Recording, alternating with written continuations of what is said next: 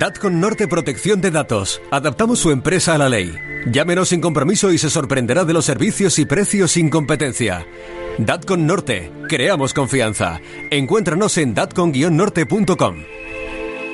Hola, ¿qué tal? Bienvenidos, bienvenidas a este nuevo episodio del podcast de DATCON Norte, protección de datos. Hoy además vamos con un tema de plena actualidad. Hemos hablado en otras ocasiones de lo que ha supuesto la pandemia, eh, las eh, vacunas, la obligatoriedad o no de hacerlo y hoy vamos a hablar sobre todo del pasaporte COVID y especialmente de si las empresas pueden exigir la vacunación o el pasaporte COVID a sus empleados. Como siempre está con nosotros la asesora jurídica de Edad con Norte, que es Mónica Veloqui. Hola Mónica, ¿qué tal? Bienvenida. Hola Begoña, gracias. Bueno, pues hay muchas dudas en torno a la vacunación, si debe de ser obligatoria, si no debe de serlo, el pasaporte COVID que ya nos lo están exigiendo en algunos sectores. En fin, y hay empresas que se plantean esa posibilidad, ¿no?, de solicitarlo internamente. Sí, eh, sí que nos han llamado algunas empresas eh, preguntando por este tema, porque hemos de tener en cuenta lo primero que los datos de salud son datos personales con una categoría especial, los cuales no pueden ser objeto de tratamiento por parte de las empresas y esto tiene que quedar claro. Hay algunas excepciones, pero por norma general los datos de salud no pueden ser objeto de tratamiento. Y además en España la vacunación no es obligatoria. Eso es. En España no es obligatoria y la decisión de vacunarse o no pertenece a la esfera privada de cada individuo. Por lo tanto, las empresas no pueden exigir dicha vacunación a sus empleados o incluso nos hemos encontrado con candidatos en procesos de selección en los que se les pregunta si están vacunados o no para darles determinados trabajos. Y esto de momento al menos no es legal, ¿no? No, porque se estaría vulnerando los derechos fundamentales, eh, el derecho a la igualdad, del artículo 14, el derecho a la intimidad del artículo 18, todos estos de la Constitución española y, la, eh, por lo tanto, viendo todos estos artículos y lo que acabo de comentar, las empresas no están legitimadas para solicitar esta información. Ni bajo ese principio de consentimiento informado, bajo ningún concepto en estos momentos se puede hacer eso, ¿no? No, porque estamos hablando, repito, de datos de salud que tienen una categoría especial. ¿Y qué dice de todo esto eh, la prevención de riesgos laborales? Porque eh, también eh, parece que algo se tiene que interpretar desde, desde ese artículo 22 de la ley. Sí, eh, la interpretación de, la Ley de Prevención de Riesgos Laborales solo se extiende a la obligación de realizar la vigilancia de la salud mediante el ofrecimiento de los reconocimientos médicos, lo que no implica suministrar tratamientos sanitarios preventivos como podríamos considerar que sería la vacuna. O sea que si las empresas quieren exigir, por ejemplo, la vacunación, habría que cambiar la ley. Se tendría que aprobar una norma con rango de ley que establecería que debería establecer la, la obligatoriedad general o para ciertos colectivos de personas de riesgo que integren la plantilla para completar la pauta de vacunas consideradas obligatorias por el Ministerio de Sanidad. Esta norma que se aprobase restringiría derechos fundamentales, por lo que se debería aprobar mediante ley orgánica. No bastaría una simple ley. Sí, eh, pero claro, aquí se dan eh, algunas contradicciones, ¿no? Porque aunque el empleador es el responsable de la salud y la seguridad de sus empleados, eh, tienen derechos estos, derechos individuales, que impiden que les tengan que pedir esa vacunación o ese pasaporte. Sí, esto es lo que podríamos llamar la paradoja del pasaporte COVID porque tendríamos el caso de que se puede exigir a un cliente, pero no a un empleado. Y esto también es eh, importante destacarlo, porque ahora son muchos los locales en los que se nos está exigiendo ese pasaporte COVID para acceder, pero puede que incluso la persona que nos lo esté pidiendo no lo tenga, porque está en su centro de trabajo y no es obligatorio. Eso es. Parece un sinsentido, pero hay una lógica. Mientras que el vínculo entre el empresario y el trabajador es de subordinación, hablamos de la normativa laboral, eh, tendríamos como dos aspectos. Por un lado tendríamos la normativa laboral y por otro lado la normativa de salud pública que sí, esta última sí que encuentra sus límites en la, en la ley sobre protección de datos. ¿vale?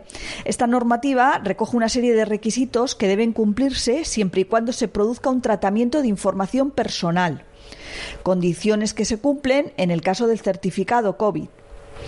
Pero claro, en el caso de la normativa laboral, hay abundante jurisprudencia al respecto que se rechaza que las compañías puedan acceder a la información médica de, de estas personas, ya que hay que respetar derecho de intimidad, privacidad, incluso protección de datos. Y la Agencia Española de Protección de Datos tendrá que, no sé si tomar cartas en el asunto o por lo menos dar una interpretación ¿no? de todo esto. Sí, eh, la Agencia Española de Protección de Datos en julio de este año alertó del riesgo que puede implicar este documento en términos de privacidad y de la necesidad de contar con una base legal apropiada para poder eh, que se ajuste a los principios de eficacia, necesidad, proporcionalidad. Y en esta misma línea recordó que la vacuna no es obligatoria y medidas como el pase podrían generar situaciones de discriminación. Creo que te has acercado a las opiniones de varios abogados laboralistas y de expertos en esta materia, ¿no? Para eh, recabar toda esta información. Sí, sí, porque expertos en la materia van, van un paso más allá de las advertencias de la EPD y consideran que el pase COVID no tiene justificación. Esto es muy controvertido, ¿eh? Eh, no es mi opinión, pero bueno, al principio estos expertos plantearon que solo para el ocio nocturno que, se que podría tener un sentido, pero ahora se está ampliando a otros espacios como residencias, gimnasio, bueno, se está ampliando o se está intentando ampliar, porque bueno, esto como no hay una ley general, eh, cada comunidad autónoma pues se las ve con sus tribunales de justicia y allí pues dictaminan lo que consideran. Aunque la pandemia es una situación excepcional en la que se permite flexibilizar los criterios de privacidad, eh, no puede ser una carta blanca para, para estigmatizar a ciertos ciudadanos. Esto es lo que dicen los algunos expertos, ¿eh? sobre todo teniendo en cuenta que nuestras leyes eh, recogen la vacunación como voluntaria. Y según estos expertos, al implantar el certificado se arrebata la libertad de elección, ¿no? Porque no se escoge simplemente entre vacunas sí y no, sino eliges entre vacunas sí o no poder hacer ciertas cosas de vida social no, normal o tenerte que quedar en casa. Eh, la verdad es que eh, ha habido que ir adaptándose a las nuevas normativas y a las nuevas situaciones que nos ha ido dejando la pandemia, porque recuerdo que al principio de la pandemia eh, sí que se permitía que las compañías pidieran a sus empleados que les avisaran de si eran positivos por COVID o no. Y claro, eso también dentro de la prevención de riesgos laborales había que tenerlo en cuenta, ¿no? Sí, eh, actualmente sabemos que las empresas no pueden preguntar a sus empleados si están vacunados. No descarto que en los próximos meses, si hay una ley y, la y hay una obligación de vacunación, esta pregunta se puedan hacer. Eh, claro, en estos momentos hay muchos cambios de criterios, eh, tanto en la Agencia Española de Protección de Datos, desde el comienzo de la pandemia, eh, sí que se permitió que las empresas pudieran preguntar o, pudieran a los empleados pidieran a los empleados que avisaran si eran positivos.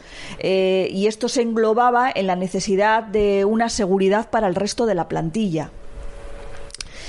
Claro, es complicado porque tampoco se sabe hasta qué punto las personas vacunadas no pueden contagiar, no se sabe hasta qué punto las personas que, que no están vacunadas eh, puedan transmitir más fácilmente o menos fácilmente la enfermedad. Entonces, claro, esto es va cambiando día a día. Eh, los expertos eh, no se ponen de acuerdo. y bueno, y de hecho ha sido un problema bastante importante a nivel jurídico prácticamente en todas las comunidades, ¿no? De hecho, por ejemplo, en Euskadi todavía se está a la espera de saber si se puede exigir ese pasaporte en todos los lugares o solo en algunos que ya ha reconocido el tribunal. Eso es. En estos momentos, eh, creo, y esto porque cambia día a día, eh, que se puede pedir, sí que en restaurantes, en sitios de, hostelería, de más de que, pueda haber una, un aforo de más de 50 personas. pero creo que en los próximos días eh, se va, se ha pedido que esto también se tenga en cuenta, pues para gimnasios, para para residencias,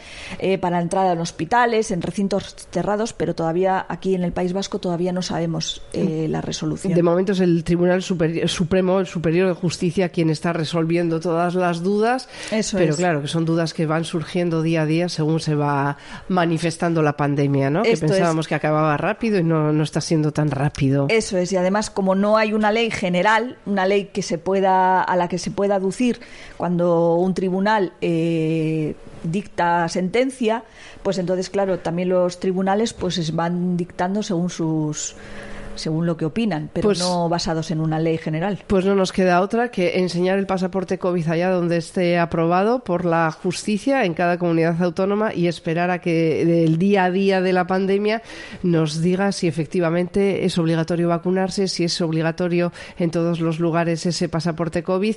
Eh, vivimos en permanente incertidumbre y así seguimos, Mónica. Eso es. Eh, es que incluso los magistrados eh, no están conformes todos con, una única solución.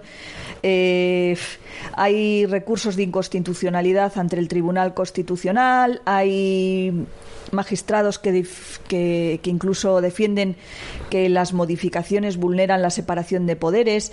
Entonces, bueno, pues hay que esperar. El tiempo nos irá diciendo, pues cuando es muy complicado, cuando se une lo que es la salud pública con, con las leyes con, y con otros tipos de cosas, pues es complicado dictaminar, me imagino, y hacer leyes. Pues siempre nos quedará ponernos en contacto con Dazcon Norte y con Mónica Beloki para que nos vaya aclarando la situación según se vaya produciendo. Mónica Beloki, asesora jurídica de Datcon Norte, protección de datos. Muchísimas gracias. Gracias a ti, Begoña. Datcon Norte Protección de Datos. Adaptamos su empresa a la ley. Llámenos sin compromiso y se sorprenderá de los servicios y precios sin competencia. Datcon Norte. Creamos confianza. Encuéntranos en datcon-norte.com.